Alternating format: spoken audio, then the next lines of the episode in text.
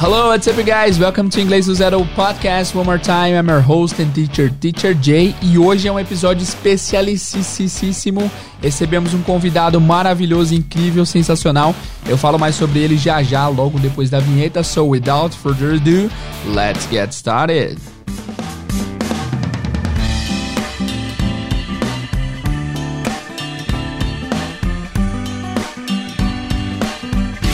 Hello guys, Teacher Jay aqui e hoje nós recebemos o Renato Geraldes. Ele é um cara que é sensacional, ele é tradutor e intérprete. Na verdade, ele é só intérprete, mas ele faz interpretação simultânea, que aqui no Brasil é conhecido como tradução simultânea, né? Ele é aquele cara que fica no ponto eletrônico falando o que as pessoas vão te falando, ele vai passando para os convidados e tal. Profissão especialíssima, dificílima, eu jamais teria condições de fazer isso, eu não consigo, já tentei fazer em casa com a esposa, não rola de jeito nenhum nenhum, é muito difícil. E o Renato é um cara que, apesar de jovem, já tem é, muita experiência nesse campo. Inclusive, atualmente ele trabalha no The Noite do SBT. Ele é o intérprete, ele faz a tradução simultânea lá dos convidados do The Noite. Então, se você já assistiu alguma entrevista do The Noite, foi a voz do Renato que você ouviu traduzindo o que o convidado estava falando. Além disso, ainda, ele é um dos maiores astros de Hollywood de todos os tempos. Se não fosse o bastante. Arnold Schwarzenegger! Muito obrigado. É sempre um grande prazer para mim vir para o Brasil. Eu já viajei pelo país todo e uma das minhas cidades prediletas é o Rio de Janeiro. Eu gosto muito daqui também porque a gente conseguiu aumentar o Arnold's Classic Festival aqui, o festival de fitness. O cara manja muito, é muito gente boa, muito inteligente e é um baita profissional. Então foi uma honra imensa recebê-lo e a gente vai ouvir essa entrevista já já. Antes de começar a entrevista, algumas orientações. Esse episódio ficou um tanto grande, tá? A gente se empolgou e falamos aí por mais de uma hora, mais ou menos uma hora e cinco minutos de papo. Então você não precisa ouvir tudo de uma vez só, mas não deixe de ouvir de jeito nenhum, porque o conteúdo é imperdível, ok? Então, é, se você tem meia hora para ouvir, pausa e continua no outro dia. Não precisa ouvir tudo de uma vez, mas não deixa de acompanhar esse conteúdo, porque realmente tá muito especial, ok? E depois da entrevista, depois que acaba o papo com ele, eu vou dar mais um aviso, então não sai daí. Depois que acabar o papo com o Renato, eu vou dar mais um aviso importantíssimo, uma orientação importantíssima também também, beleza? Então é isso aí, vamos ao bate-papo com o Renato Geraldes, intérprete oficial do The Noite do SBT. Olha que legal. Hoje nós recebemos ele, Renato Geraldes, intérprete tradutor, intérprete oficial do programa The Noite do SBT. Nesse episódio a gente vai conversar sobre como é a vida de intérprete e também dicas valiosas de como aprender inglês. You are listening to IDZ Talk Show, o show que vai trazer um especialista, um professor ou um aluno de inglês. Se essa pessoa aprendeu inglês, veja como ela fez. apresentação Jader Lelis. IDZ Talk Show.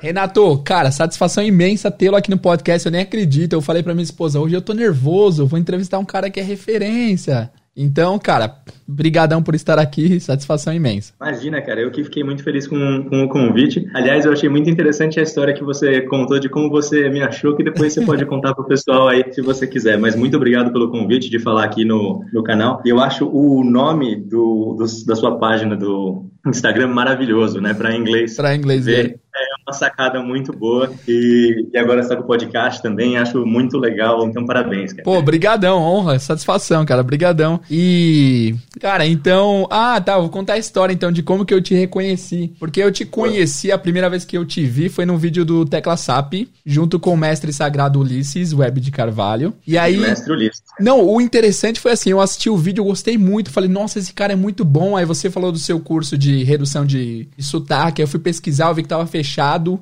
Eu falei, nossa, quando esse cara abrir esse curso, com certeza eu farei. Achei muito legal. E aí eu, eu era muito fã do cara do, do The Noite. O cara que fazia a interpretação. falava, mano, esse cara é muito ligeiro, é muito inteligente. E aí, a, a, primeira vez eu não liguei as vozes assim. Eu falei, ué. Mas aí assistindo o vídeo em aula, eu tava passando para outro aluno que eu reconheci. Aí veio de uma vez assim. Eu falei, nossa, esse é o cara do The Noite, olha que legal. Aí eu fui pesquisar se, se era mesmo. E aí quando eu fui pesquisar uma entrevista, na hora que você começou a falar, eu falei, ah, só pode ser o cara. Eu achei incrível, legal, cara. Sua voz é muito, muito marcante. Teve uma vez num, num, evento de tradução simultânea que eu tava na tradução simultânea, o contexto normal, você tem o palco, a plateia e lá no fundo ficam as cabines de tradução simultânea, né? Nome certo sendo interpretação simultânea, mas a gente pode até falar disso daqui a pouco. E uma vez veio uma pessoa no meio do evento, assim, no intervalo, me perguntar: "Você é o cara que faz a tradução do De Noite com o Danilo Gentili, porque a voz parece, eu falo, sou eu mesmo.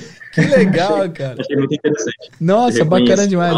Ó, uma dúvida sobre o programa, você você fica no palco enquanto está fazendo ou é tipo pós-produção? Não, cara, lá é o gravado ao vivo que a gente chama. O, na verdade, o The Noite, e eu até preciso falar para dar os créditos, é, eu trabalho no The Noite numa parceria com uma outra intérprete que é a Luana Pires, que é a, a coordenadora, né, ela trabalha com a coordenação de interpretação simultânea no The Noite, e ela tem até o, a página dela no Instagram que é o We Love Translation, que tem muita ah, coisa muito legal sobre os bastidores do The Noite, então para quem gosta, vai achar interessante ver. É, no meu Instagram eu posto algumas coisas, mas eu posto bem menos. Ela faz uns, uns vídeos de bastidor uh, de bastidores bem legais. E como é que funciona lá o programa? É assim, a gente tem, tem o palco em si e a plateia, e atrás do palco tem duas cabines, que é interessante também porque é fora do nosso padrão da interpretação simultânea. Na interpretação simultânea padrão, a gente tem uma cabine com um intérprete sentado do lado do outro. Certo. Então você tem, é, eu estou na minha vez, eu traduzo uns 15, 20 minutos, aí eu passo para o meu colega, ele traduz uns 15, 20 minutos. No tempo que o outro colega está traduzindo, você tanto tem um respiro, porque sua cabeça opera num nível menor, você não está ouvindo uma coisa, traduzindo e falando ao mesmo tempo, Nossa. mas você também fica ligado para poder auxiliar o seu colega. Então, assim, se aparecer um número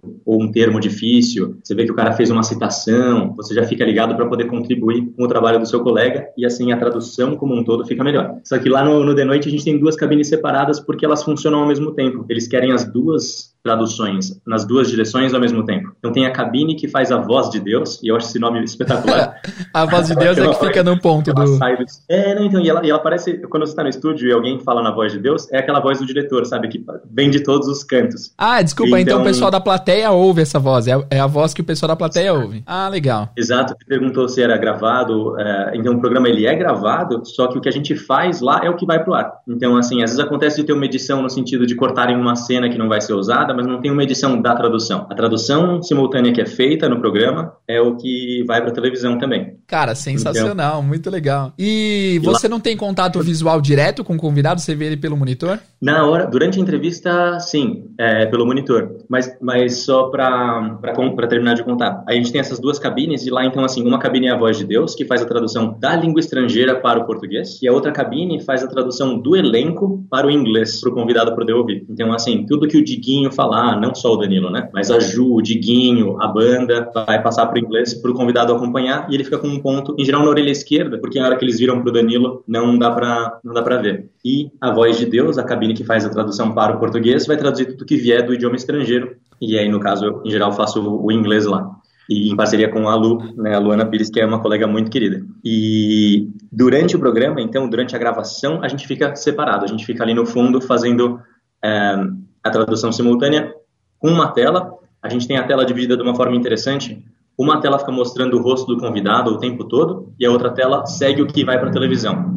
Para a gente é muito importante ver o rosto do convidado porque você consegue ter uma leitura da expressão facial, você lê a entonação da pessoa melhor, né? O cara, você pergunta uma coisa, o cara faz, você já vê em que tom que vai vir aquela resposta. Então a gente tem a visão do convidado o tempo todo. Mas a gente convive, convive um pouco com ele sim, tem um contato direto sim, porque antes da gravação a gente, entre aspas, passa a pauta com o convidado. O que é passar a pauta? Não é ler as perguntas todas, não é isso? Mas a gente vai nos bastidores com o roteirista e com às vezes o Danilo vai junto, às vezes o Danilo não vai, mas em geral a gente vai com o Sarubo, que é um dos roteiristas, passar a pauta que é só falar com o convidado assim, nós pensamos em abordar tais assuntos durante a entrevista. Podemos? Não podemos? Porque às vezes pode ter uma questão que o cara não se sente confortável de conversar, ou alguma questão judicial, por exemplo, que ele não pode falar né? E aí você evita uma situação constrangedora na, na própria entrevista. Então a gente faz essa passagem de pauta junto com os, com ah, convidados. Você, você vai interpretar também essa conversa, esse diálogo entre eles. Ah, ah exato. Legal. A gente vai lá e, e a gente já explica para eles como vai funcionar, porque alguns deles nunca fizeram uma, uma entrevista com tradução simultânea, né? Então o, eles estranham um pouco, é e é estranho você vai estar ouvindo o convidado aqui e, aliás, ouvindo o Danilo na sua frente, né? E ouvindo a tradução no seu ouvido, tem uma coordenação mental que você precisa fazer. Nossa, que é meio complicado. Tipo a moça do sanduíche ixi, ixi lá. Ela Exato, tava... Não, exatamente isso, para você não, não ter um tilt, né? E, e, e essa é a, a, diferença do programa também. Alguém começou a falar português, a cabine que vai para inglês começa a traduzir. Alguém começou a falar inglês, a cabine do português começa a traduzir. Numa cabine de, de, de tradução simultânea normal, você não vai ter duas traduções ao mesmo tempo. O intérprete, ele vai selecionar qual que ele vai traduzir, né? Se vai ser uma pessoa ou outra, mas vai sair um só. Eu achei muito legal. Uma vez o Danilo deu um feedback de que uma é, eu não sei, uma, acho que foi uma, uma pessoa que era cega, que tinha deficiência visual, deu feedback hum. de que é muito legal não ter legenda, mas ter alguém diz, falando para que eles consigam acompanhar. Eu achei bem bacana. Muito legal. Muita gente não pensa nisso, né? A gente, se você olhar o canal do YouTube, as traduções também ficam disponíveis pelo canal do YouTube, né? Então dá pra, dá pra ver lá e algumas pessoas falam, puxa, põe com legenda e tal. Mas o público, em geral, prefere o que eles chamam de dublado, né? E isso é até uma coisa que é legal de, de falar a, o que é dublagem, o que é tradução e o que é interpretação. Você me permite, já Claro, essa... que é isso, você que manda.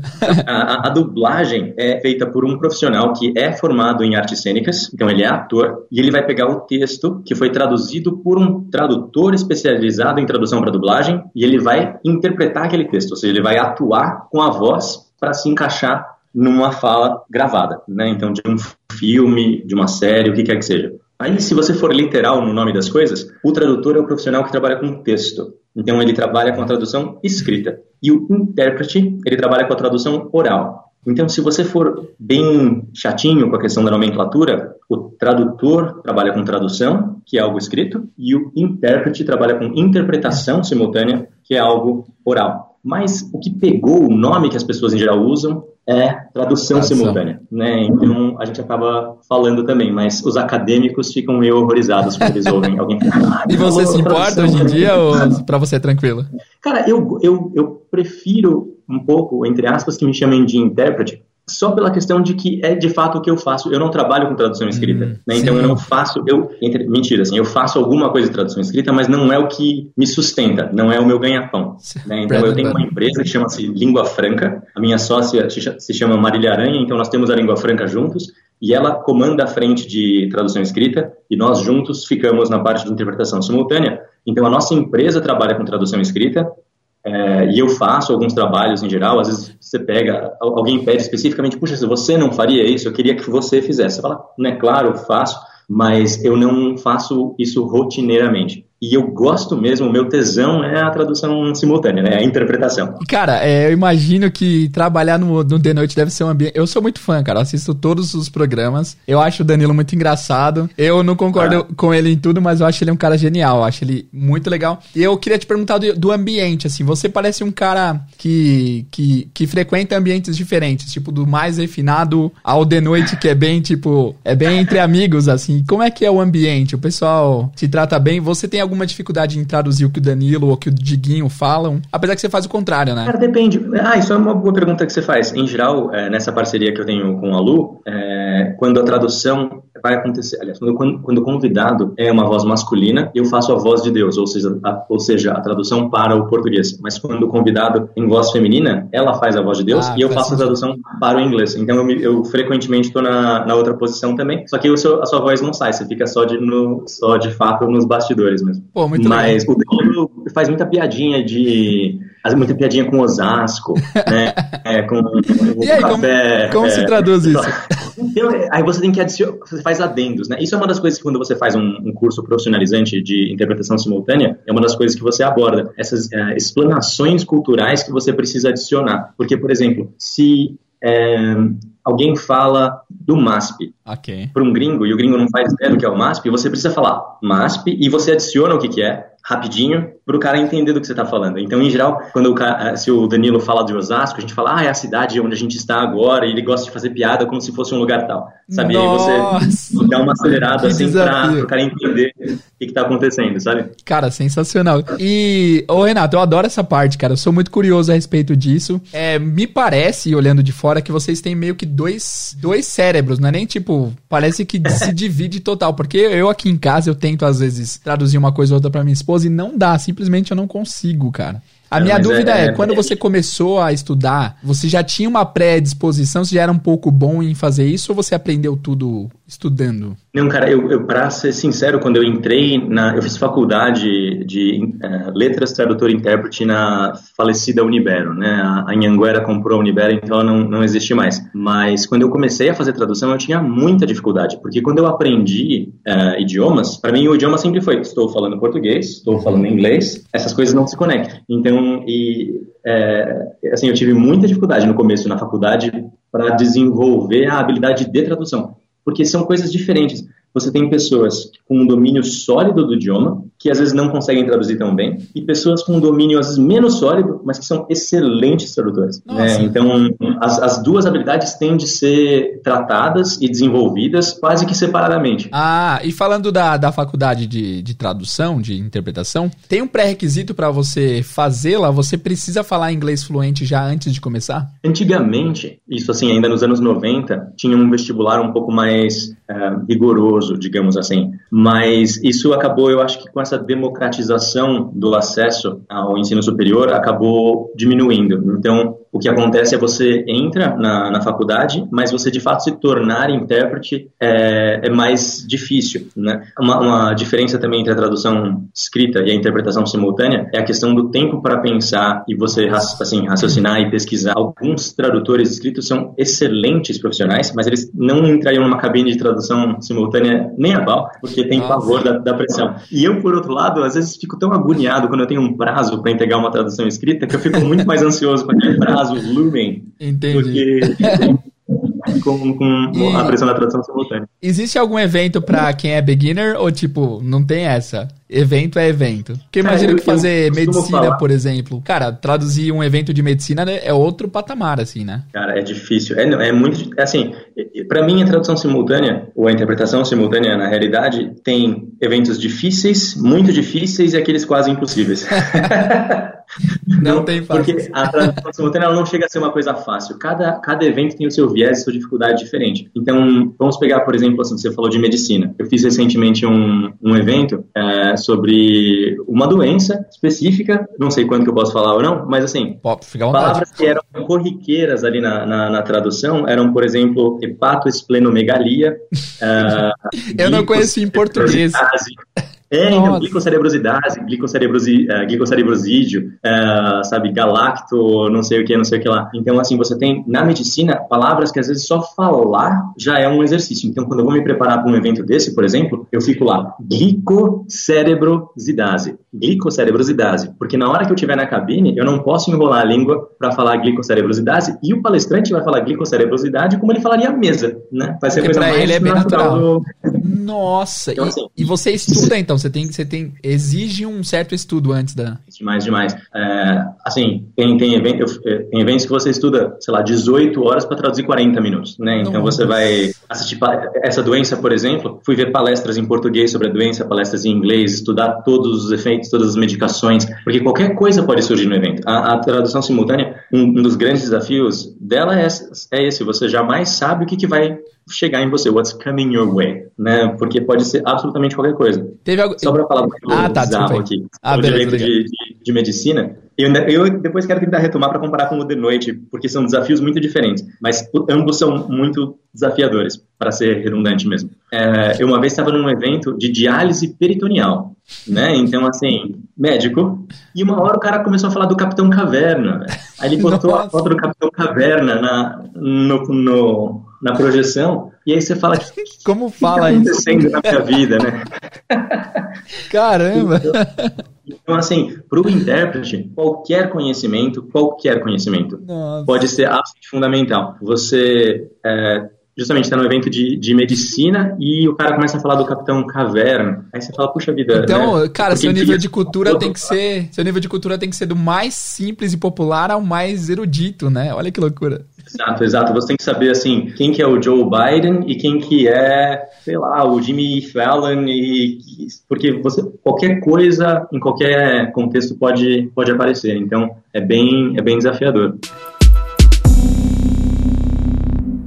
Ah, voltando à questão do desafio, se você comparar um evento de medicina com o de noite, né? O de noite possivelmente tem menos desafios de vocabulário em si, mas você tem toda aquela pressão, por exemplo, de saber que o que eu traduzi naquele momento vai, um, passar em rede nacional e dois, ficar imortalizado no YouTube. Nossa, então, então se um dia você cometer um erro. E fora que você, em geral, está traduzindo pessoas famosas, que são o ídolo de alguém. Se você erra o nome de uma música, o nome de um filme numa, num contexto desse, as pessoas ficam ressentidas. Puxa, como é que o tradutor não sabe o nome desse, desse CD, cara, desse, só como eu sou velho, né? Desse CD.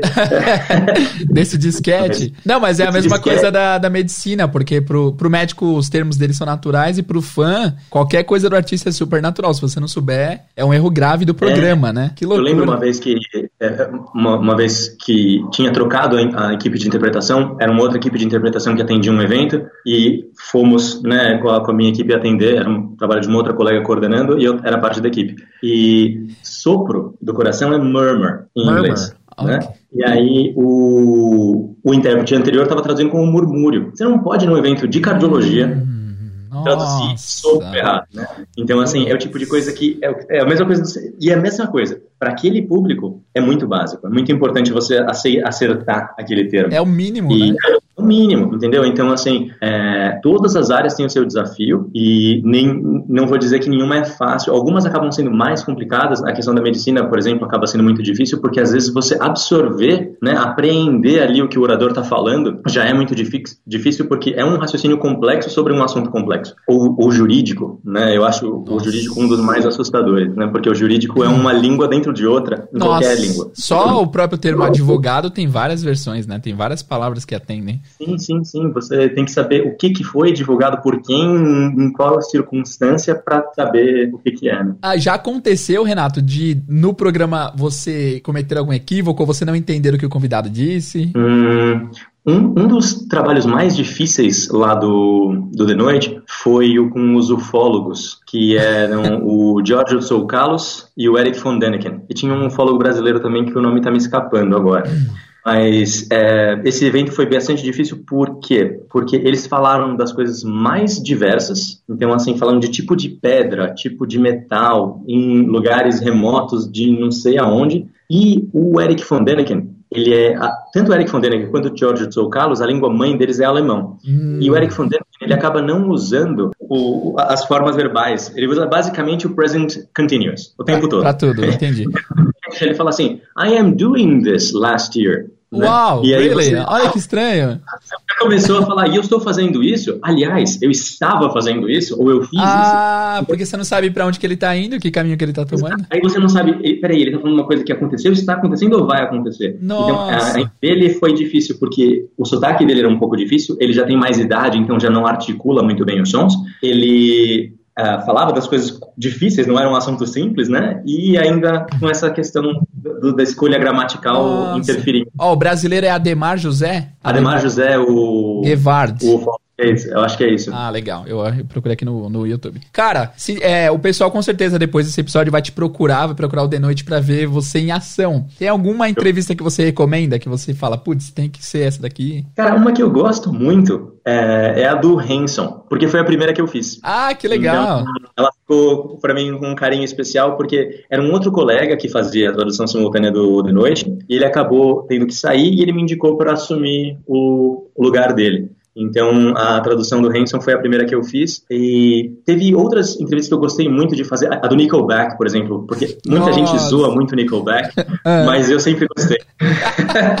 então, eu fiquei muito feliz. E quando a gente foi passar a pauta com eles no camarim, ele me deu uma palheta. Então, Nossa. eu fiquei muito contente. De... Eles foram muito simpáticos.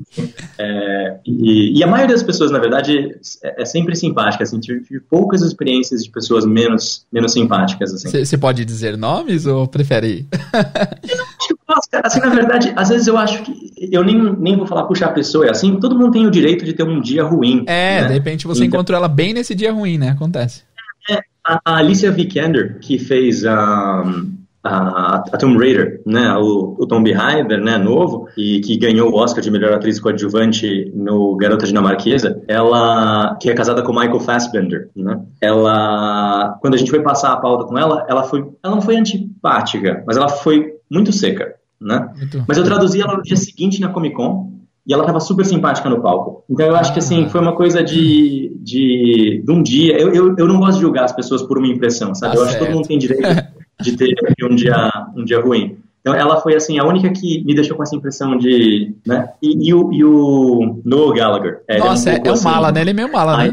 Cara, uma, uma das últimas que eu assisti foi do dos Irmãos à Obra. Ah, eles eu achei barato, muito cara. divertida aquela entrevista, cara. Nossa, Muito eu, legal. eu fiz isso na Eliana também, você viu? Ah, não, não vi. Ah, que legal. Então você foi, você foi, é, como que eles chamam? A consecutiva, né? Lá foi consecutiva. E lá, então, você perguntou se eu ficava no palco. Na Eliana eu fiquei no palco. Nossa, e, e então... você tem algum tipo de, de vergonha? Você é tímido pra essas coisas? Não, cara, não sou muito tímido, não. Eu sou... Uh, eu tenho mais vergonha de outras coisas do que de falar em público. Eu fui professor muitos anos, então eu já, você vai acostumando a falar em público. Lá, é claro, você tá com um microfone do lado da Eliana, que eu assistia quando era pequeno. Pois é. é eu falo com os irmãos da obra, você fica um pouco mais assim, mas você perguntou de desafio de tradução. Um grande desafio de tradução que eu tive com os irmãos da obra foi esse. Eles, eu não lembro se foi o Jonathan ou o Drew, um deles entrou com um milho gigantesco no palco. A Eliana perguntou: Ah, e aí, o que, que você achou do, do quarto, né, da Narcisa que você ia reformar? Aí ele falou assim: It's really corny. Hum, e mostrou. E pra e aí eu falei, desgraça. e aí, Porque, como você saiu dessa? É, então se você pensar numa tradução literal, seria isso é muito brega, né? É, não tem senso de estilo nenhum, mas ali eu tinha que fazer alguma coisa com o milho, porque ele tinha um milho na mão. Eu, aí eu falei, ó, isso, é, essa, essa decoração é um milhão, no sentido de é um ah, milhão de reais. Nossa, isso é bem, cara, eu, boa. Eu, eu, achei que ficou uma bosta, pra ser sincero. mas, Meu, mas foi o que deu pra fazer com o... Ele deveria ter considerado que o idioma não é o mesmo, né? Ele... É, não, então. Nem, nem... E ele entrando com milho, eu poderia ter perguntado para ele o que, que você vai fazer com isso, para falar, ah. larga isso, criatura. Antes da gente continuar com esse papo de intérprete, que é muito legal, eu queria saber como que você de fato aprendeu inglês. Porque para chegar ao nível de intérprete, cara, é, tem que ser muito, realmente muito, muito bom no idioma, né? Pede um estudo, cara. Meu, minha história com inglês, ela começou com a minha mãe me fazendo ir fazer aula de inglês forçado, chorando. Não quero fazer aula de inglês, não. Mas vai fazer aula de inglês que é importante. E, e logo eu adorei. Eu não queria por alguma resistência inicial, mas eu que eu me lembre, assim, passou uma ou duas semanas, eu já gostava muito de, de fazer. Eu comecei a estudar inglês, eu acho com uns oito, nove anos. É, eu comecei a estudar inglês no CNA, fui eu, eu e meu irmão fazíamos CNA. E aí, quando eu tinha uns 15 para 16 anos, eu comecei a dar aula no CNA. Nossa, e, novinho. É, é, novinho, cara. Mas assim, eu já era. O que aconteceu? Logo que eu peguei o gosto por idiomas, eu peguei de verdade. Então, assim, é, comecei a estudar inglês, eu comecei a estudar muito, com muito gosto. E então, com, com, mais ou menos 15, eu comecei a estudar alemão e espanhol também. No CNA, por eu ser professor, eu tinha é, uma bolsa que eu podia fazer, eu fazia espanhol pelo próprio, pelo próprio CNA. E na, o, o alemão eu fazia naquele programa CEL, do Centro de Estudo de Línguas, uhum. sabe, que, que a Marta criou. Então, é, e, e, aí com 16 mais ou menos foi, eu, foi quando eu terminei o CNA e eu entrei na cultura inglesa. Eu fui comecei ah. a fazer, é, eu comecei a fazer o, o, MAC e o CPI na cultura inglesa, que a cultura vai um pouco além, assim em termos de, de inglês avançado mesmo. Eu e percebo aí, um, pouco, um pouco de sotaque British em você. Não sei se. Mas eu percebo, quando você fala, é mais puxado pro, pro British do que pro American, né? Mais puxado pro British do que o American. Eu, na verdade, quando eu era professor da cultura e até eu virar intérprete, era bem British. Mas aí, quando eu virei intérprete, eu tentei fazer uma coisa meio, meio atlântico, assim, sabe? Mid-Atlantic. Nem tão céu nem terra. Porque numa das minhas primeiras experiências como intérprete, é, era uma tradução consecutiva, que é aquela que primeiro fala o orador e depois você traduz não é simultâneo, não é ao mesmo tempo. E eu estava traduzindo para e de americanos. E uma hora a americana não me entendia por causa de um sotaque inglês demais. Posso até te lembrar exatamente a frase que foi. Que a frase era: você tem que agendar com o atendente. E eu falei: you need to schedule it with the clerk. Hum. Aí ela: you need what? I need to schedule it with the clerk. Ela: what with the client? Eu, não. Aí eu lembrei, the clerk. You need to schedule it with the clerk. Uh... E porque inglês britânico usa o clerk, aquela atendente, com a mesma pronúncia do nome Clark, de Clark Kent, né? Nossa. E, e, e nisso ela não me entendia. E, então eu, eu, nesse momento eu falei, ah, eu preciso de alguma coisa mais neutra. Então deixei de falar schedule, por exemplo, passei a falar schedule. Ah, legal. Não mais Clark, por exemplo, para falar clerk. Qualquer coisa que é inglesa demais, é, principalmente na unidade. Quando é uma coisa padronizada, por exemplo, o uso de a em vez de a, né? Então falar past em vez de past. Eu falo past, né? Tanto que quando eu vou falar podcast, eu tenho que lembrar de falar podcast, podcast porque se eu vou falar inglês, eu falo podcast. Ah, uma, uma dúvida rapidinho. Eu, eu vi, eu, eu tava assistindo outro episódio outro dia, e eu vi que você converteu a unidade de medida muito rápido. Acho que o cara falou milha, e aí você converteu para quilômetro muito rápido. Eu pensei, nossa, é, você treina antes? Como que, como que funciona? Dá uma dica, porque até hoje eu não é, sei converter. A gente não faz, assim, eu, eu fico orgulhosinho, orgulhosinho de conseguir fazer isso, mas assim, isso você consegue fazer até um certo nível, porque de fato é bastante difícil, mas muito, o americano usa o sistema imperial de medidas, né, e nós usamos o sistema métrico. Então, para um brasileiro, é praticamente impenetrável. Ele não faz sentido eu falar para você que eu tenho 6 pés e 150, 6 pés de altura e 150 libras de peso. Não então faz. eu sempre eu sempre tento fazer uma aproximação. É claro que nunca vai ser uma conversão correta. Muitas vezes, dependendo do que eu estou traduzindo, eu falo o original e uma tradução aproximada. Então o cara fala: "Ah, isso aqui está a uma milha de distância, mais ou menos um quilômetro e seis", e, e eu faço um adendo. Até porque é, é muito rápido, né? Você não sabe o que o cara vai falar, ele fala muito rápido e você tem que converter, fazer a matemática, é muito, muito processo rolando, né? Eu trabalho muito com agricultura, né? Então, e quando você fala na, na aplicação de defensivos agrícolas, né? Você vai aplicar um, um, pesticida, por exemplo, ele, um americano vai falar, você vai aplicar isso when it's two inches tall, né? Aí eu não posso falar com duas polegadas de tamanho para um brasileiro, eu vou falar quando tiver com 5 centímetros, porque uma polegada é 2.4, 5 mais ou menos, então você dá aquela aproximada. Caramba. Mas é, dependendo da dificuldade do original, você não consegue. Se o cara estiver falando rápido demais, com um número demais, não dá. Então, é, é. eu sempre faço o meu melhor, e se for um número só na fala, na frase, eu provavelmente vou conseguir fazer se for dessas medidas que eu conheço melhor. Se o cara for falar em onças, talvez Nossa. eu não, não consiga. O fato de você treinar seu cérebro para dois idiomas faz você ficar com, a, com o cérebro rápido para outras coisas também, eu creio eu, né? Cara, eu, eu, eu, gosto de pensar que sim, né? Aquela, é até meio inglesada essa frase. I like to think that, né? Você Porque fala outros idiomas? Eu trabalho também com tradução simultânea de alemão. É isso que eu ia perguntar. É. Ah, que legal. É, alemão, alemão eu não faço como o inglês, no sentido de que em inglês eu, entre muitas aspas,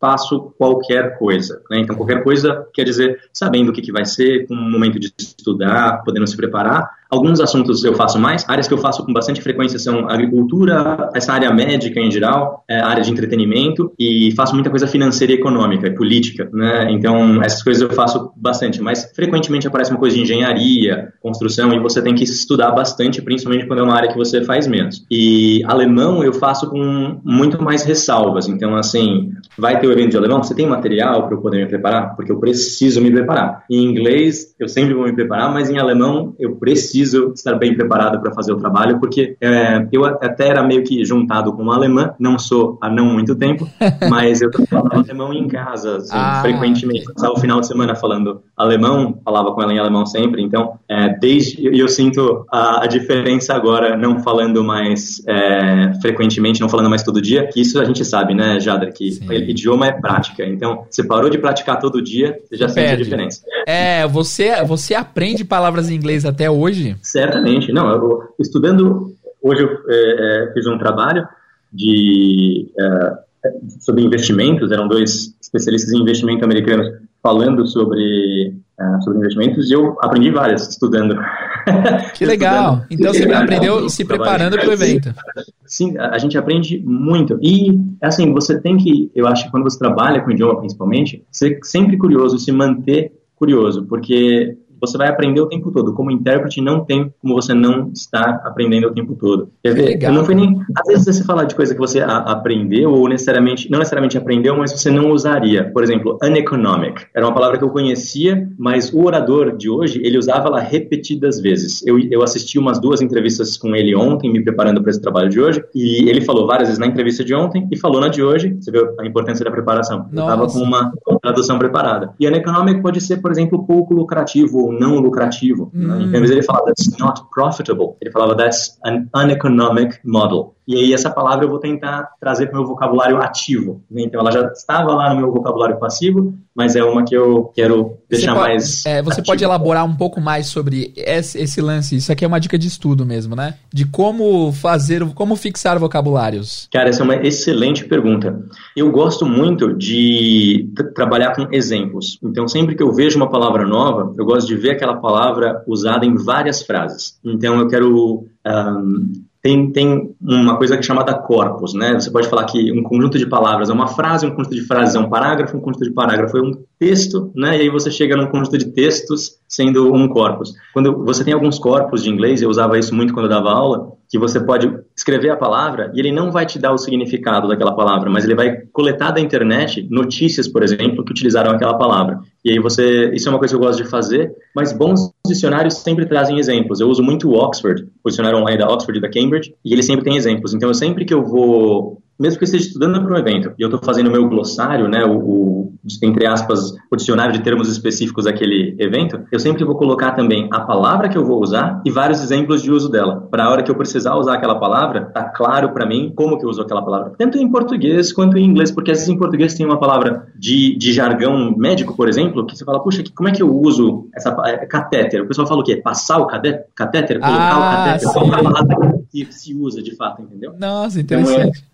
sempre vale a pena você estudar. Então, eu acho que quando você vê uma palavra nova, o importante é você tentar enxergar essa palavra em vários uh, usos, então em várias frases, e revisar. Então, assim, se você não revisa, meu amigo, tchau. Uhum, perde. Perde. Mesmo a gente que faz, uh, trabalha com o idioma o tempo todo, por exemplo, estudei um grupo de, de palavras, um vocabulário que eu usei para um evento na semana passada. Se eu não revisar esse vocabulário, ele pelo menos fica muito dormente. Então, se eu tiver que fazer esse evento de novo, ele vem mais rápido do que se eu não tivesse jamais estudado. Mas se você me pergunta, às vezes, faz dois meses e eu nunca mais olhei, eu vou ficar, né, como é que fala, sei lá, vergalhão.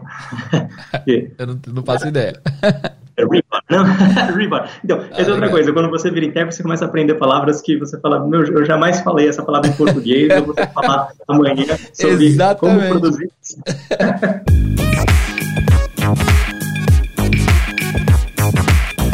Gente tem várias modalidades de interpretação, né? Então você tem a interpretação simultânea, que é o orador está falando, você está ouvindo e traduzindo ao mesmo tempo. Em geral, quando você tem essa modalidade, o intérprete está numa cabine e aí ele ouve o que o palestrante fala por um fone e ele tem um microfone que vai sair nos receptores dos ouvintes. Mas às vezes acontece de você ter um único ouvinte. Então você tem só um americano e eles não querem contratar, né, os organizadores do evento não querem e nem precisam contratar uma, uma cabine, todo o equipamento para uma pessoa ouvir a tradução. Então eles colocam vezes, o, o intérprete do lado dessa pessoa. E nesse caso, é, estávamos eu e a minha sócia, né, a Marília, num, numa tradução e estávamos um de cada lado da gringa, né? Tinha uma, um, uma só um ouvinte, e isso é outra coisa interessante. A tradução simultânea, ela é basicamente sempre feita em dupla, né? A gente só trabalha sozinho em condições muito, muito especiais, porque como é uma coisa que consome tanto a sua energia, o seu cérebro, Nossa. você só consegue fazer por um período curto de tempo, até você precisar se recuperar e fazer de novo. Então, em geral, a gente trabalha em dupla e a gente se ajuda muito. E esse exemplo é, que eu vou contar agora é justamente da, da gente se ajudando. A gente estava traduzindo uma palestra eu de um lado da, da, ouvinte e ela do outro. Tinha acabado a vez dela, passou para mim e eu estava aqui sussurrando a tradução. A gente chama de tradução sussurrada, né? O pessoal chama de chuchotagem ou de whispered translation. Ah, legal. É, e whispered interpreting, né? E aí eu estava lá traduzindo e aí o palestrante mudou de slide e aparece gigante lá, o Tico e o Teco. E eu naquele momento não sabia falar Tico e Teco. Nossa. E aí eu só vejo a mão da minha sócia abençoada aparecendo por trás da cadeira da palestrante com um Wikipedia aberto assim, Chip and Dale. Chip and Dale. É. E aí, Chip and Dale com a maior naturalidade, como se eu sempre tivesse sabido. Como é que Legal. Então ela, tipo, ela mostrou por trás da, da moça pra você. Por trás da moça. A moça sentada, eu, eu inclinado, traduzindo, de repente eu vejo o celular aparecer ali, aí eu falei, nossa, graças. Ela estava ligada, porque ele mudou a apresentação e não falava do tipo e teco de cara. Ele mudou o slide e continuou falando outra coisa. E aí nisso ela já tinha sido eficiente ali, achado na, na internet e me mostrado como é que falava. Que legal. Nossa, então falando de cultura pop, o The Noite tem muito de cultura pop, né? O próprio Danilo tem muita referência de heróis antigos, essas coisas. Então, sim, sim. Existe algo da cultura que você não conhecia e você teve que estudar para você conseguir desenvolver a tradução?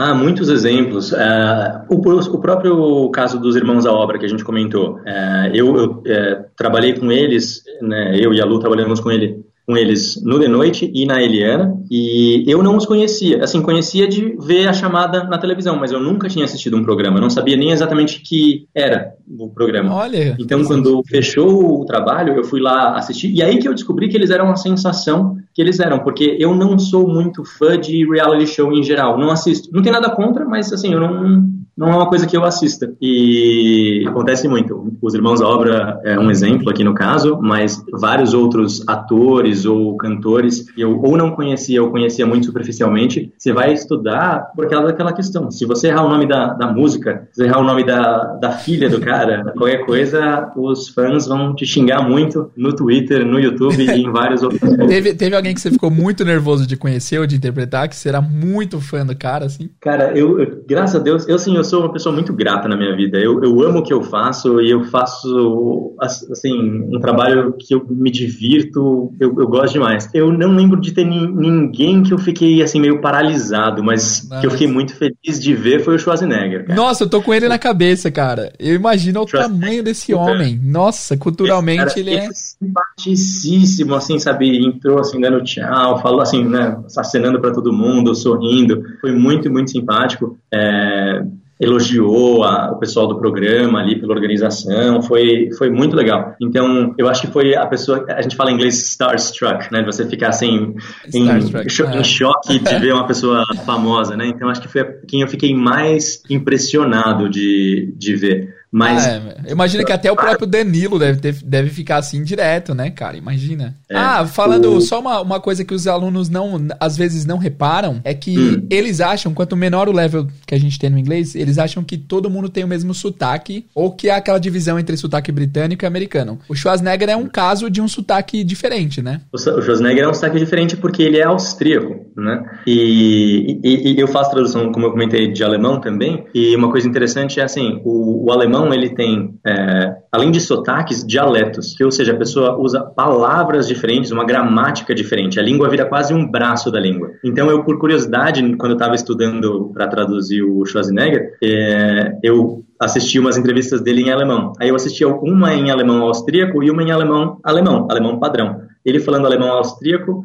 muito difícil de entender, porque é de fato quase outra língua. Nossa. E ele falando alemão padrão, muito tranquilo. E o sotaque sempre vai transparecer no, na fala original. Então, ele tem o sotaque dele ali de alemão e principalmente a, o ritmo da frase, mais do que a pronúncia das palavras isoladas, o ritmo das frases dele acaba sendo diferente. E você eliminar por completo o sotaque é um trabalho bastante Nossa. difícil. Você tem que trabalhar com o som, né, que é o aspecto segmental que a gente chama, que é o segmento, aqueles são separados, e o suprasegmento, né, que é a combinação de sons. Então, tanto uma sílaba quanto uma palavra quanto uma frase. E você tem que ir pulindo isso com muito amor e carinho até ficar Muito bem trabalho. brilhante. É, eu ia perguntar isso, inclusive. Você trabalhou forte nisso quando você começou a aprender ou veio meio naturalmente? Porque sua eu pronúncia é muito clara. Muito, né? Não, obrigado.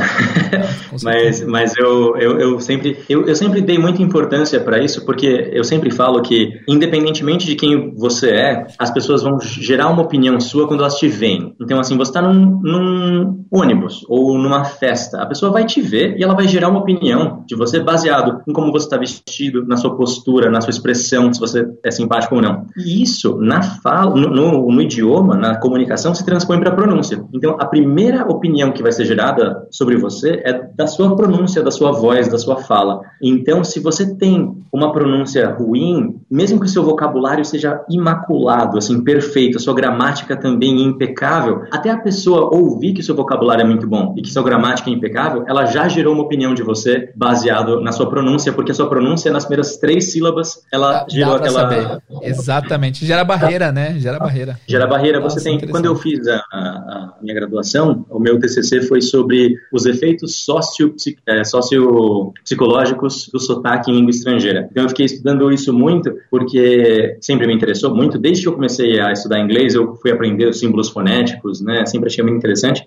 E o que, que acontece? É claro que não é fundamental que você tenha um sotaque parecido com o de um nativo para você ser entendido, de forma alguma. Você tem que chegar num certo limiar de clareza para você ser entendido, para você estar tá numa área que todo mundo reconheça aquela pronúncia como a pronúncia dessa palavra ou como a pronúncia daquela frase. Mas quanto mais próximo você fala de um nativo, mais aquele nativo te enxerga como um igual. Então, mais ele não vai te julgar supondo que talvez você não tenha um inglês tão bom porque a sua pronúncia não é tão boa, e seu inglês pode ser excelente, só a pronúncia que às vezes é, falha. Loucura então eu sempre né? fui muito, muito chato com pronúncia quando eu era professor, inclusive, e, e eu fui professor de inglês uns sete anos no total, uns dois anos no CNA e uns cinco na cultura inglesa. Ah, eu legal. sempre fui assim, muito pentelho com pronúncia com os meus alunos. Qualquer um vai lembrar. Você sente falta de dar aula? Cara, eu gosto muito de dar aula. Eu ainda trabalho com iniciativas de, de educação, então, como você mencionou, né, tem o Pronunciation Matters, que é um curso que eu organizo. Uh, agora, nesse momento, não estou organizando por motivos de mundo, né?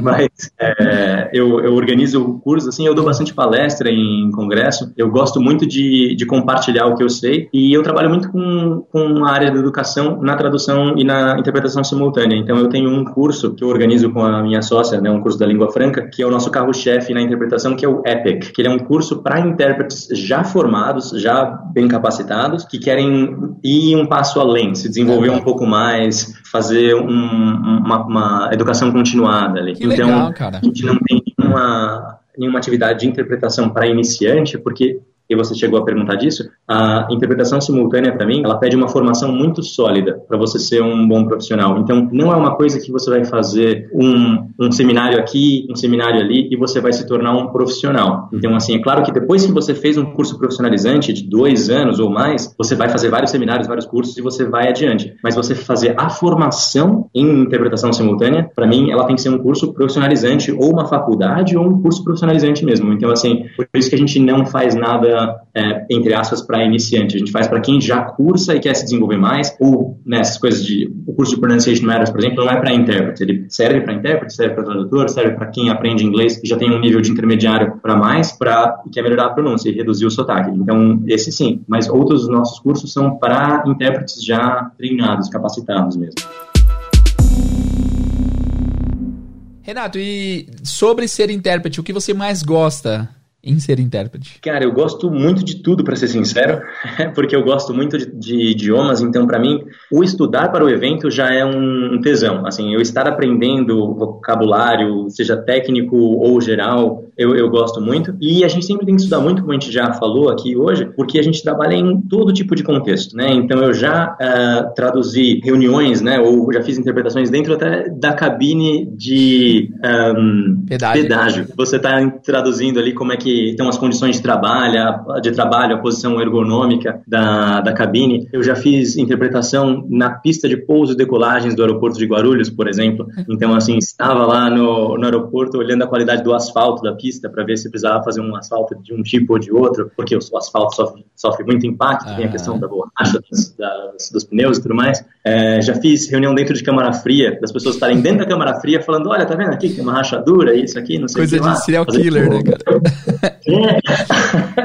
então, assim, você já viajou a trabalho? Você viaja geralmente a trabalho? O pessoal te contrata para ir para tal país, fazer tal coisa. Viajo, cara. Eu viajo bastante, graças a Deus, gosto muito de viajar, então já acompanhei. É... Recentemente fui para Nova York a trabalho foi uma situação interessante porque eu cheguei em Nova York e o cliente ia chegar naquele dia, aliás, ia chegar no dia seguinte. Então eu cheguei em Nova York, o cliente me liga e falou: Cara, caiu a viagem, a, a negociação não vai acontecer, hum. porque porque eu cheguei lá e declarou-se a, a, pandemia. Então Nossa. eu fui para Nova York, fiquei 36 horas em Nova York e voltei para São Paulo. Mas assim, eles, eles arcaram com todos os cursos, então você Isso. só perdeu tempo, assim, perdeu entre aspas, né? Porque Nova York. É, exatamente, eu acabei, no fundo, assim, é meio bizarro, né? Porque eu fui para lá para trabalhar, mas no fundo eu consegui passear no Central Park, fui assistir um musical da Broadway, então assim, eu aproveitei o tempo, eu já estava lá, né? Mas é, eu foi, foi uma experiência meio bizarra de, de viagem. Mas eu já fiz outras viagens também, gosto muito de viajar, seja por trabalho ou, ou por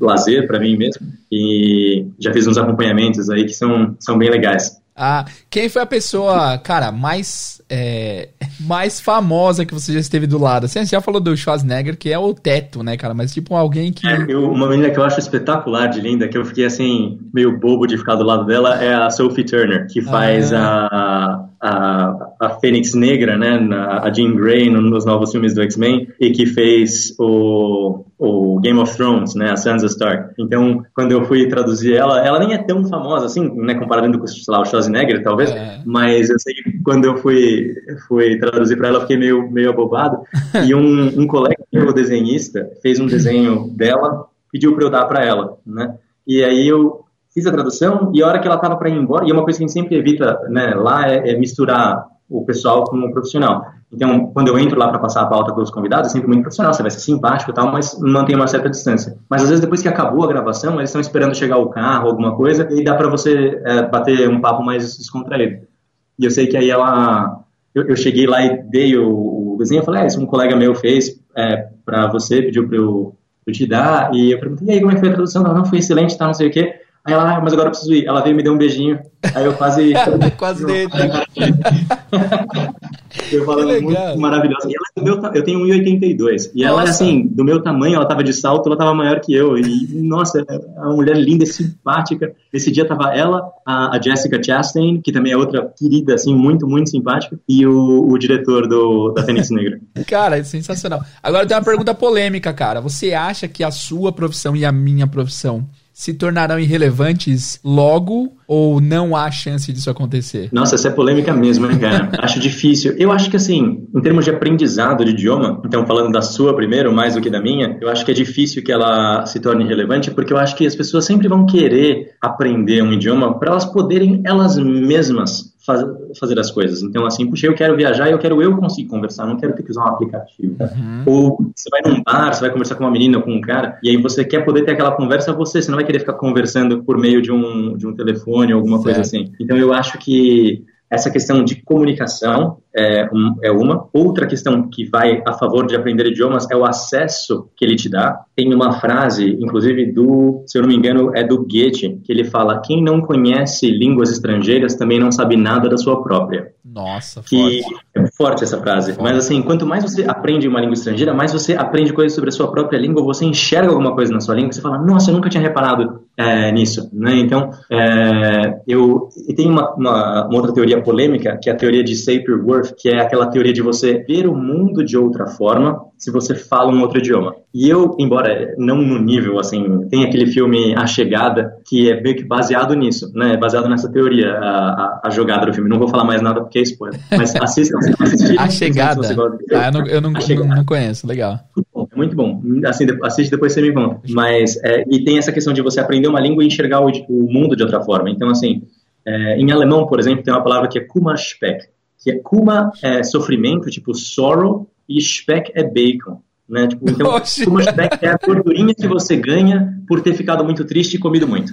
Mentira então, que assim, existe isso, olha que loucura. É, em inglês tem o comfort eating, né? Então, assim, o comfort eating que você vai comer muito porque terminou o namoro e tá chateado ou alguma coisa, então você tem o comfort, comfort eating. E aí, ah, o resultado do comfort eating em inglês vai ser o Kummerspeck em alemão, e eu acho isso maravilhoso. Você vai aprendendo é, novos idiomas, você vai aprendendo... Ah, isso até é uma coisa que eu queria falar, aprender ditados e tal. Eu tô com um projeto com uma colega, também é intérprete de português, alemão e inglês, e ela é alemã, no caso, mora na Alemanha, e a gente tá com um provérbio que chama Provérbio Evolução, de provérbio ah, e revolução, legal. uma brincadeira. E aí eu tô postando no meu Instagram também, É, assim, a gente vai postar umas duas vezes por mês, três provérbios ou expressões equivalentes em português, inglês e alemão. Nossa, Primeiro que a gente é fácil postou, encontrar? É, eu, é, eu tô, a gente está postando no LinkedIn, que a gente usa pouco no Brasil, mas na Alemanha tem uma relevância legal, e postando no, no meu Instagram. O meu Instagram é o, o Renato underline R underline Geraldes, né? R underline Geraldes, legal. No é, Instagram, beleza. Renato underline R underline Ah, Geraldes. tem um Renato no começo, e... então deixa eu anotar certinho. Renato underline R underline Geraldes. Isso, Geraldes que nem Geraldo, só que um ES no final, Geraldes. Legal. E, e, a gente, eu tô postando no meu Insta e a gente tá postando também no Instagram. E é mais uma questão de, de você parar e reparar como o mundo é visto de formas diferentes. Então, se você pegar esse que a gente post, postou primeiro, é não colocar a carroça na frente dos bois, ou não colocar o carro na frente dos bois ou dos burros, que é o que a gente é. fala em português. Certo. Aí em inglês é you put the cart before the horse, né? Então, é, ou também é. é o carro, mas é outro é. bicho. É, é isso, é verdade. É e em alemão é você não colocar a rédea no cavalo por detrás. Você tem que estar na frente do cavalo para botar a rédea, né? Então é das Pferd von hinten aufzäumen, né? Você botar a rédea no cavalo por detrás. E eu acho esse tipo de coisa muito gostosa. Então eu acho que Super quando você aprende novas, ele abre as possibilidades. Então, para mim, pessoalmente, ler ou ouvir alguma coisa, ouvir uma palestra, ouvir um filme, ler um livro, ler um poema numa língua estrangeira, me é muito prazeroso. Eu trabalho com português, inglês e, e alemão, estudei espanhol por alguns anos e até acontece em evento de ter uma emergência assim, eu falar, puxa, não, tinha, não sabia que o palestrante ia falar espanhol, você pode fazer a tradução do espanhol para o inglês? Aí você fala, olha, não sou intérprete espanhol, não, o espanhol não está na minha, na minha língua de combinação, mas como uma cortesia para o seu palestrante, para os ouvintes não ficarem completamente perdidos, a gente faz uma, né, uma simpatia aqui, né, um, uma cortesia. Mas, é, Posso... e, e estudei espanhol há muitos anos e gosto bastante também. E aí você eu me aventurei que... com outras línguas. Ah, desculpa, você acha que tem acontecido um por exemplo, esses dias eu tava assistindo um vídeo de um cara no YouTube, e aí ele falou, do, do Caio Emoura, ele falou assim: Antes de terminar esse vídeo, eu quero dar meus dois centavos. E aí eu entendi ah. perfeitamente, porque no inglês tem a exata expressão. E eu, eu, tenho, é. reparado que te, eu tenho reparado que tem acontecido esse fenômeno do pessoal traduzir coisas do inglês que tem virado corriqueiras no português. Um exemplo fácil que eu consigo encontrar aqui é o fazer dinheiro. Antigamente. Isso eu acho medonho, cara. Isso aí não. Eu também eu acho, assim, muito esquisito. Eu acho esquisito, não soa bem. Em inglês é assim, mas em português não soa legal, né? Não, não. Uma coisa que me dá muita aflição, e eu sei que eu vou ter que ceder, eu não sou um paladino da língua, né? A língua é viva e isso não tem como você evitar. Mas que eu, pessoalmente, acho muito esquisito eu aplicar. Assim, eu vou aplicar para um trabalho. Para mim, você se aplica quando você vai estudar, isso, e você concordo. aplica uma prova em alguém, ou você aplica uma pomada, né? Agora, eu não aplico. Eu lembro, a primeira vez que eu ouvi isso, eu, eu tava falando com. É, um, era, eu namorava uma, uma menina, tava falando com, com o meu cunhado. E aí ele virou para mim e falou assim: Eu apliquei para Gol. Aí eu falei, como assim apliquei para Gol? Eu apliquei para Gol. Aí, como aplicou? Aplicou uma prova? Eu não apliquei para Gol. Então, essa frase não faz o menor sentido. O que você está falando? Eu apliquei para trabalhar lá. Eu falei, ah, você se candidatou a uma vaga. Aí, Tem a palavra falou, perfeita, para que, que o pessoal muda? Então, mas eu juro para você, assim, e essa, isso faz anos, faz, sei lá, uns sete anos. Mas eu lembro, assim, que eu realmente eu não entendi. Porque, assim, para mim não fez o menor sentido eu apliquei para Gol. Para mim, essa frase não faz o menor sentido. E aí as pessoas começaram a usar agora, aplicar para vis, né? E eu acho que isso é uma batalha, por exemplo, não é nem batalha, mas assim, é uma coisa que já pegou, embora eu ache muito, muito estranho. É, não, já e... era, virou popular. É, também tem é. o fazer erros, né? Hoje em dia é muito comum ouvir fazer erros.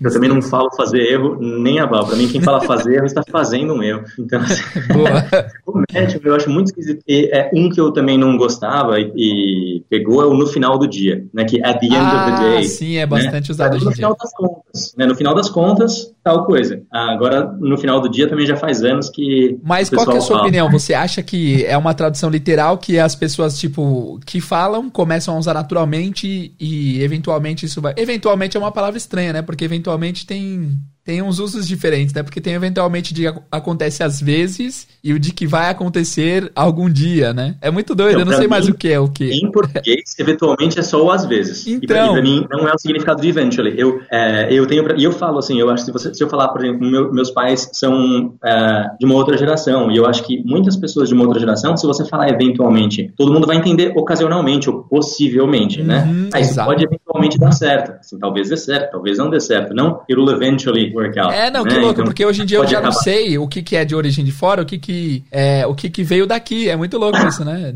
Tá tudo... Eu tenho a impressão que o eventualmente por exemplo, é uma coisa meio de bolha. Então, eu acho que, assim, um grupo de pessoas que se expõem muito ao inglês, mas eu acho que é uma coisa meio classe média, talvez classe média alta. Isso, eu pensei sei, a mesma coisa. Eu, bem, eu não acho que isso é uma coisa difundida. É, eu, eu acho que, eventualmente, e para mim, inclusive, eu jamais falaria é, isso vai acontecer eventualmente. Eu acho Pra mim não Nossa, faz sentido. É, é muito doido é, isso, cara. Mas, é, mas, eu, mas ao mesmo tempo, é o que eu falei, a língua é viva, né? Então, se, se isso começa a ser utilizado, aí tudo bem. Vai né? virar oficial um dia, né? Um dia vai se, se oficializar. Né? Uma coisa que eu lembro que para mim nunca foi estranho e as pessoas achavam estranho era corporativo. Quando eu entrei no mercado de trabalho, quando eu virei adulto, corporativo já era uma palavra. Mas existem tradutores mais velhos que acham que é empresarial, que corporativo é um anglicismo horrível. E eu ah, jamais pensaria isso, porque eu sou de uma geração que Nativa viveu essa palavra. Assim, é. fique livre para mim é outra. Fique livre para mim é feel free. É uma tradução estranha de feel free. Nossa, pra mim eu, é fique nunca, eu nunca ouvi fique livre. Eu já vi até colega intérprete falar assim, não, traduzindo, né? Fique livre para fazer os seus comentários. E eu acho isso muito esquisito. Nossa, é, demora, mim, demora. Não se iniba, né? Sei lá, mas fique livre não. Nossa, que e aí, legal. amigos mais novos, por exemplo, que falam, ah, assim, posta uma coisa no Instagram e fala, fique livre para comentar. E eu falo, bom, tô ficando velhinho já, claramente. e eu gosto muito de expressão idiomática, a página do Pra Inglês Ver, ano passado a gente postou 365 expressões idiomáticas. Não. E eu queria saber de você, que tem acesso ao inglês da vida real o tempo todo, qual que é a recorrência? Se usa bastante expressão idiomática para transmitir ideias? Demais, demais, demais. E, inclusive, essa é uma questão, a gente falou de medidas, né, de a gente converter medidas. Uma coisa que acontece muito, e você às vezes consegue converter ou, às vezes tem que adaptar de outra forma, é a expressão idiomática. Então, você tem muitas expressões idiomáticas do beisebol, é, uhum. é, do futebol americano, principalmente quando é um americano, alguma coisa do cricket, e você tem que ter uma noção daquele jogo para entender o que a pessoa quer dizer é, com aquela expressão. Senão, você pode. É, o pessoal fala muito em namoro, né? Em, em filme de adolescentes, assim, first base, second base, Nossa, third base. para explicar isso, requer, é, requer conhecimento. Tem muita coisa, assim, de é, de, de, expressão idiomática e, e, é relevantíssimo, relevantíssimo. Você tem o tempo todo, porque é natural para as pessoas. É, é, como as pessoas falam. E não é, é informal, né? Foi na trave. É, Sim. e não é, se, não é sempre informal. Pode ser que em reunião de negócios o pessoal use e tal, né? Sem, sem dúvida alguma, sem dúvida alguma. Não é, é, assim, essas expressões idiomáticas, elas são parte da fala. E então, a pessoa pode evitar uma gíria, né? Mas uma expressão idiomática é difícil ela, ela evitar. Claro que tem expressões idiomáticas que têm palavras mais chulas, talvez, Sim. mas uma expressão idiomática falando de futebol americano, por exemplo, ou de, de beisebol, não, não tem por que é, se evitar. a pessoa não usar é. numa situação mal também. Renato, cara, a última pergunta pra gente terminar é a pergunta que eu sempre faço aos meus convidados e nunca há uma resposta só. Cada um tem a sua própria resposta. Se hoje você fosse aprender inglês do zero, o que você faria? E aí eu queria duas respostas suas, se você puder. Uma resposta é. de tendo recursos financeiros e não tendo tanto recursos financeiros assim. Uma excelente colocação, cara, esse adendo. É... Bom, eu acho que assim, com a internet, eu acho que quase todo mundo tem algum acesso à internet, porque você tendo um telefone celular, você já tem acesso ao Facebook, por exemplo, ou ao Instagram, e se a pessoa tem acesso ao Instagram, já tem acesso à página do inglês, do para inglês ver, é. já tem um acesso a uma fonte confiável de, é, de, de, ensino de inglês. Então, eu acho que o, o, que fazer, né? Temos muitos aplicativos de, é, de, de, línguas, né? Por exemplo, o Duolingo. Então, se você não tem recurso para fazer aula com uma escola ou com um professor, eu acho que você pode recorrer a esse tipo de, de aplicativo. E mesmo se você tiver o recurso, você pode usar o aplicativo como algo complementar. Né?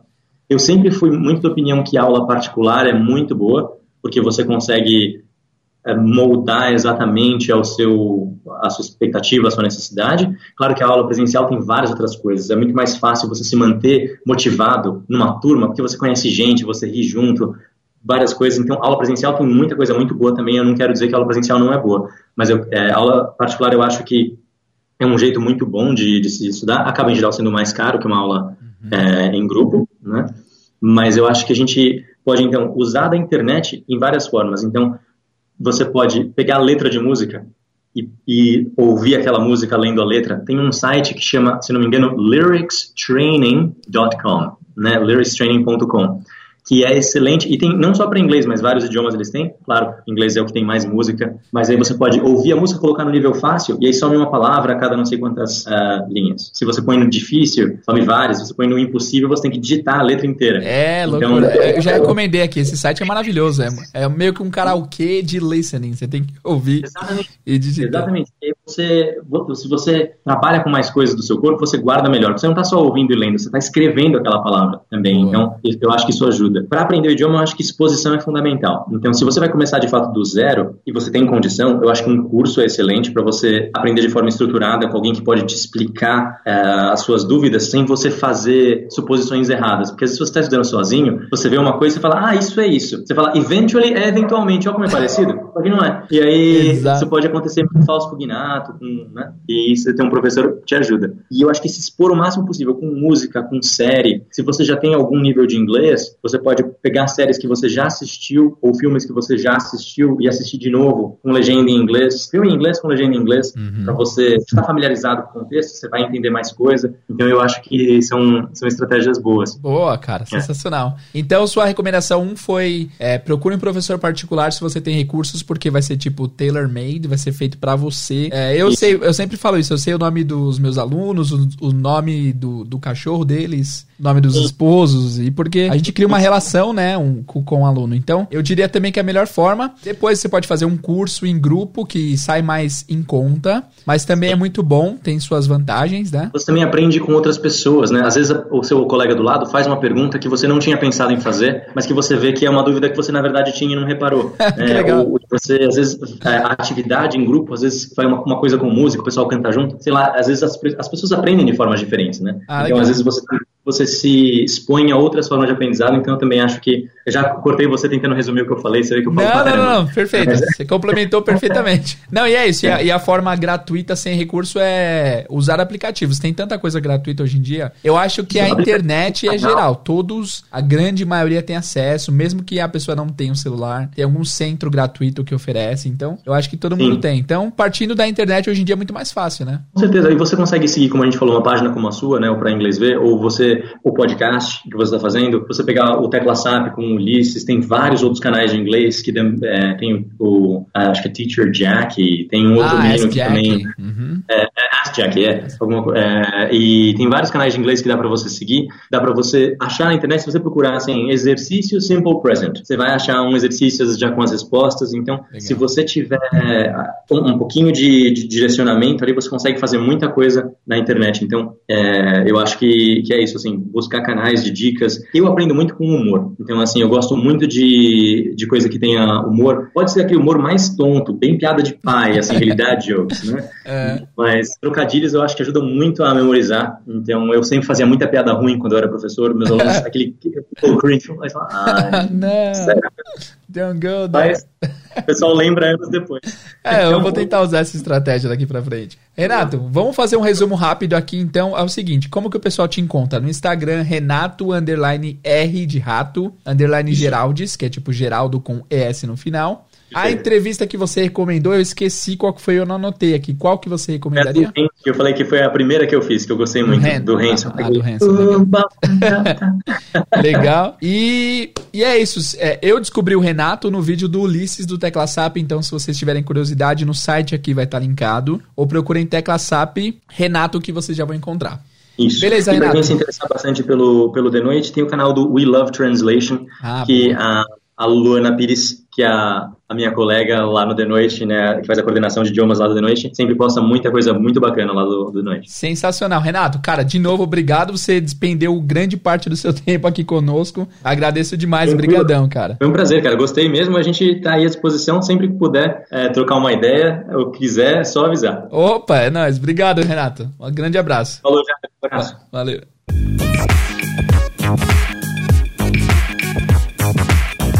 Galera, vocês viram que especial esse papo, que bacana, muito insight, muita coisa valiosa que a gente conseguiu tirar daí. Espero que vocês tenham curtido. Se vocês curtiram, não deixe de seguir o Renato. E também a gente combinou uma coisa que é a seguinte: se você tem alguma dúvida pro Renato, vai lá no Instagram, no direct me manda a dúvida. Pergunta tal coisa pro Renato, pergunta tal coisa pro Renato, porque a gente vai fazer uma live especial para responder essas perguntas. Então, se você tem alguma dúvida, cara, pode ser da vida do Renato, pode ser da profissão de intérprete, pergunta que a gente vai fazer uma live respondendo. O Renato foi muito gentil e ele topou entrar nessa aventura comigo aí. Renato, novamente, muito obrigado pela participação. Galera, não deixem de seguir tudo que a gente mencionou, o Instagram do Renato. Vai, vai no YouTube assistir alguma entrevista que ele interpretou no The Noite, vai ser bem bacana, vai ser bem legal e foi uma participação incrível. Então é isso, pessoal. Muito obrigado por ouvir esse episódio. Eu vejo vocês num próximo. Thank you guys and bye bye.